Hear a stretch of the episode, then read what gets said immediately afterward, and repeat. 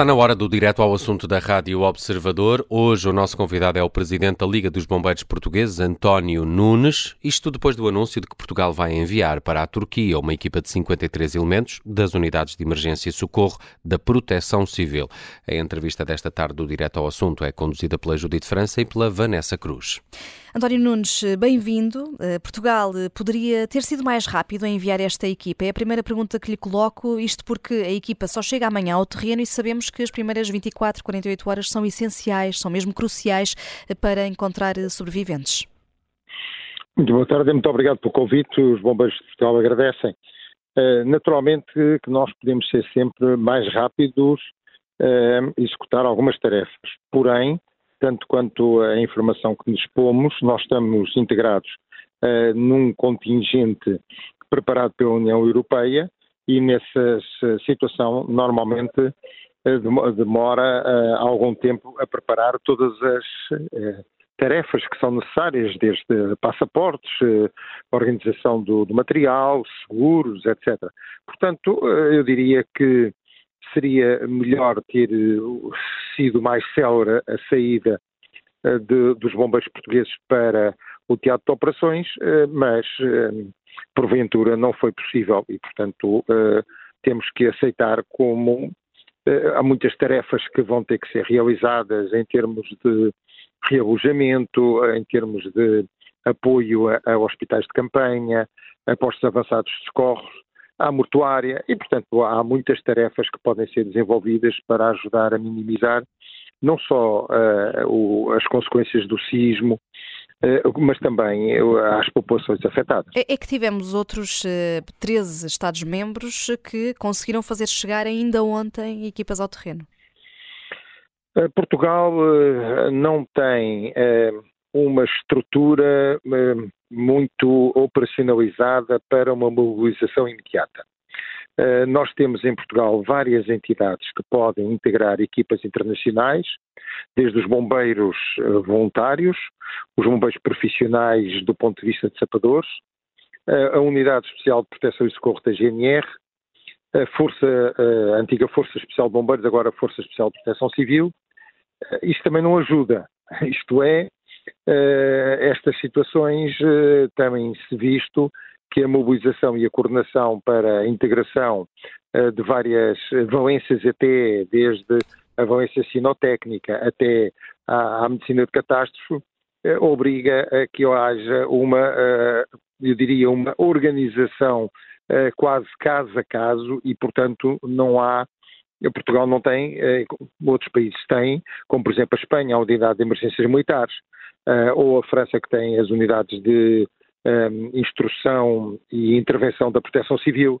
Portanto, tem uh, outra dimensão, uh, outra forma de organização e de trabalho que facilita a mobilização desses elementos e a, o seu, diria, a sua partida para os locais um, ehm, de emergência mais rapidamente.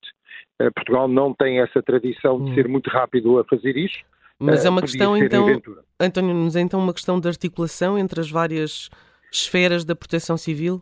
Eu julgo que sim, é mais difícil quando nós temos várias entidades que queremos integrar, ehm, nós temos que eh, olhar para isso com alguma atenção eh, e, e, portanto, eh, é natural que se eu fosse só uma unidade ehm, e não um conjunto de agentes de proteção civil a constituir eh, uma uh, resposta, uh, talvez pudesse ter sido mais célere, mas hum. como digo... Era benéfico termos uma, muito... uma, uma resposta dessas de, de urgência, uma equipa vocacionada só para é isso? É mais, eu diria que é muito mais importante termos essa organização para alguma situação que ocorra em, em Portugal.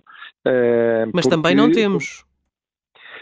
Nós temos meios, temos equipas preparadas, penso que talvez a articulação uh, mereça, e já vimos isso nos incêndios florestais, mereça um maior reparo, uma maior ponderação e melhorarmos muito as estruturas de coordenação.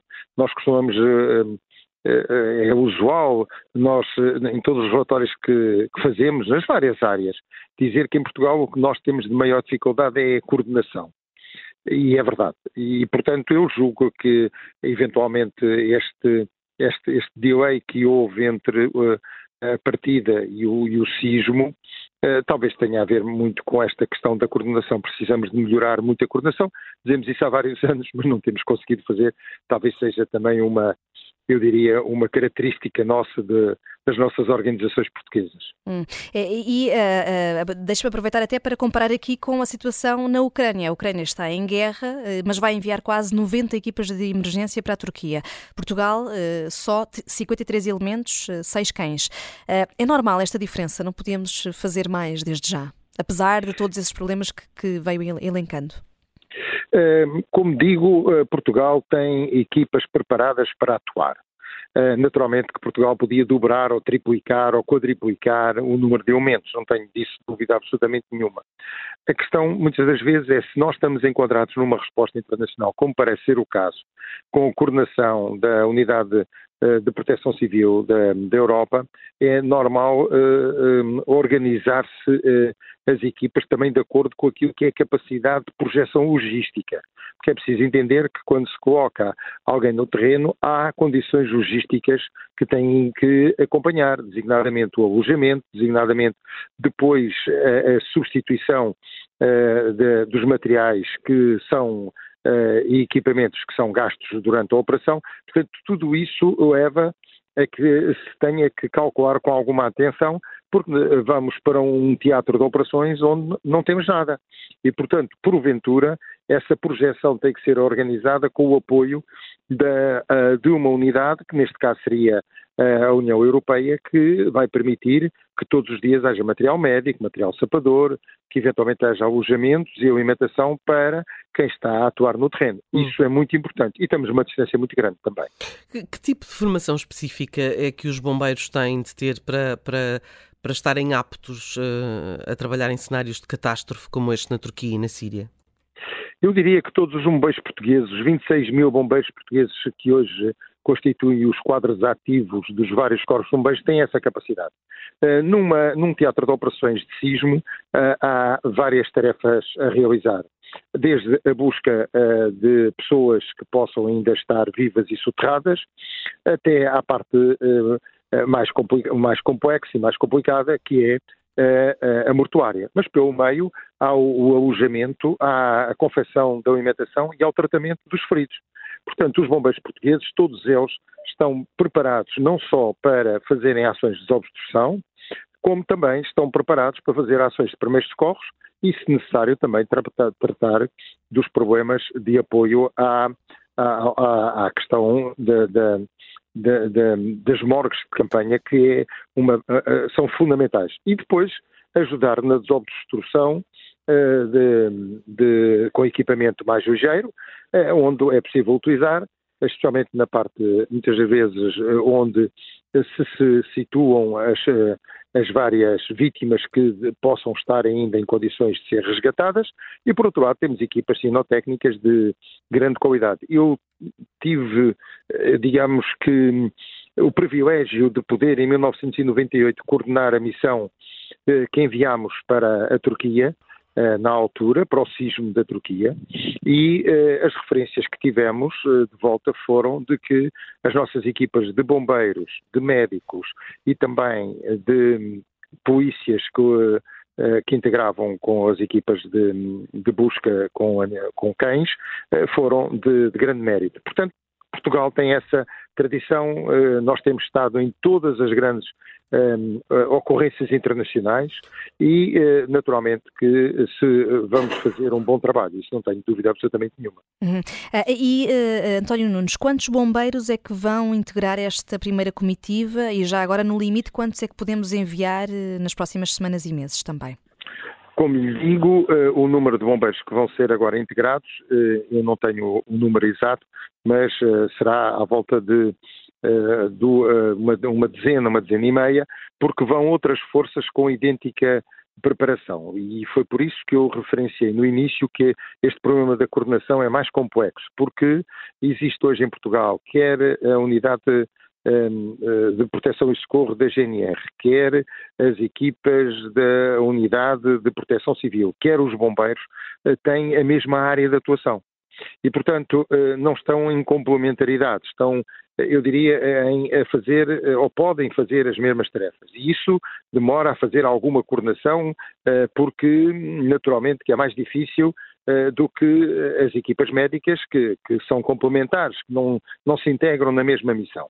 Eh, o, o, nós podemos, eu diria que é, é quase que eu diria que era infinito, porque nós podemos mandar todas as semanas uh, 100 bombeiros ou 200 bombeiros que vão se revezando, voltam e vão, voltam e vão. Isso é como ocorre naturalmente em qualquer situação de emergência longe do país, porque naturalmente se fosse aqui em Portugal todos estariam ocupados e aí a ajuda seria externa. Hoje as Nações Unidas também têm um, vários protocolos de atuação uh, em que permitem a integração de várias equipas de todo o mundo uh, e naturalmente que facilitam porque anualmente há exercícios de treino de quadros de organização e gestão uh, dos vários meios. Portanto, o problema maior que porventura vão encontrar é que nesta altura do ano as condições meteorológicas são muito adversas uh, e isso leva a que em muitos casos o tempo de intervenção para o salvamento de pessoas é bastante mais curto eh, do ponto de vista de que a agravar aos ferimentos que possam ter por colapso das estruturas a questão uh, do frio, da hipotermia e, portanto, isso, uh, em alguns casos, até há discussões médicas que beneficiam um bocadinho o tempo de, de, de, que, que, podem suportar até à intervenção e há outros casos que naturalmente agravarão o seu estado de saúde e isso conduz a termos um número de mortes já bastante elevado e que vai ser ainda mais elevado à medida que vamos, eh, vai passar os dias e que vão sendo desobstruídas os prédios e aí recuperado uh, os cadáveres. Uhum. Falava há pouco também, agora mudando de assunto, da questão dos incêndios. O Governo tem tido reuniões com os autarcas uh, de várias regiões do país. A preparação para a época de incêndios está no bom caminho? A Liga dos Bois Portugueses tem sido um bocadinho, eu não diria crítica, mas um bocadinho apreensiva com a questão um, ehm, do combate aos incêndios florestais. Um, ehm, a Liga dos Bois Portugueses, representando os bombeiros de Portugal, não tem uma visão um bocadinho diferente do que aquela que é o, utilizada hoje em dia, mas, naturalmente, num país democrático nós cumprimos com as orientações que uh, nos são dadas. Porque, eh, como eu disse há pouco, eh, há muitas,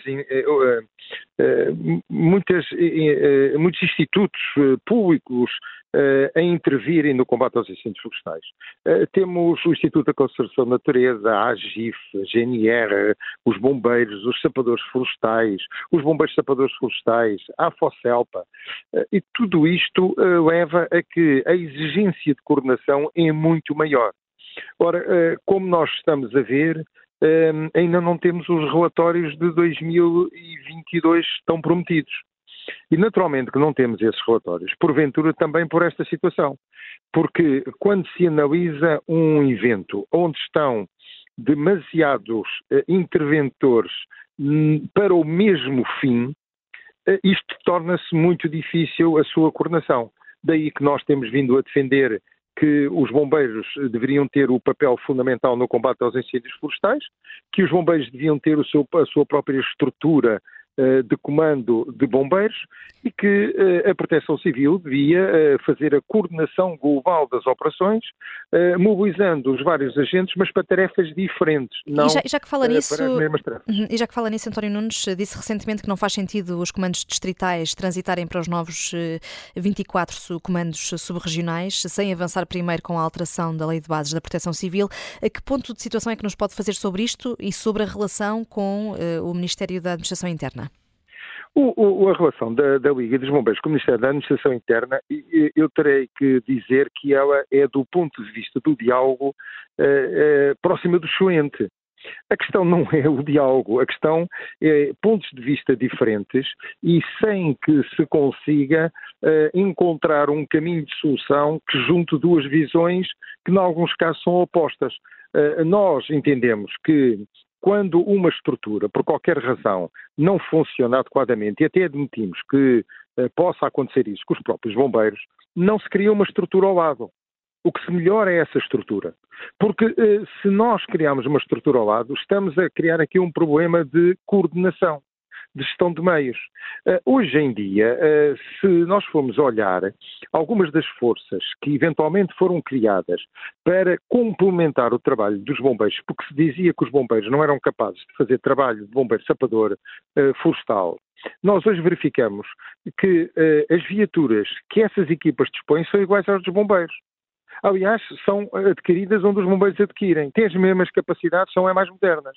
Portanto, isso quer dizer que no âmbito do combate aos incêndios florestais, nós precisamos de pensar melhor se queremos várias entidades responsáveis pelo combate ou se queremos uma única entidade com grande capacidade. Isto independentemente de termos unidades de reserva, que são complementares à ação principal. E o que nós verificamos é que até hoje ninguém conseguiu produzir nenhum relatório. Os uhum. relatórios estavam todos, eh, eh, digamos, eh, apontados para até o final do ano, a princípios de janeiro, que ocorressem. Nós estamos em fevereiro e ainda não temos nenhum relatório sobre os incêndios do verão. Porquê?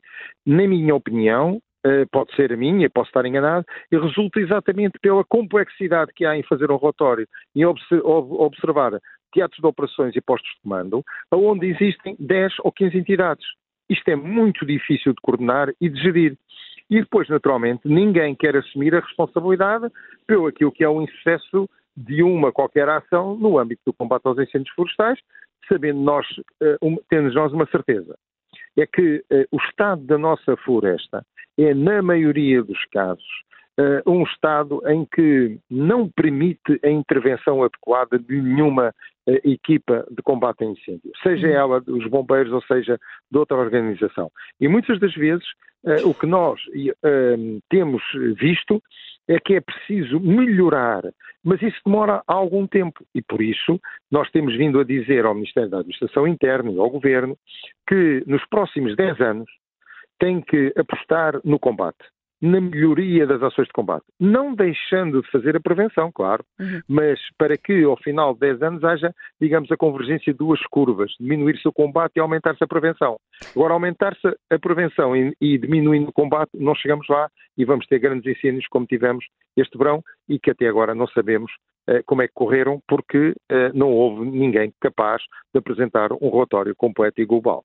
Obrigada pelo alerta que deixa também aqui a propósito dos incêndios. António Nunes, uh, obrigada por ter estado no direto ao assunto. Muito obrigado.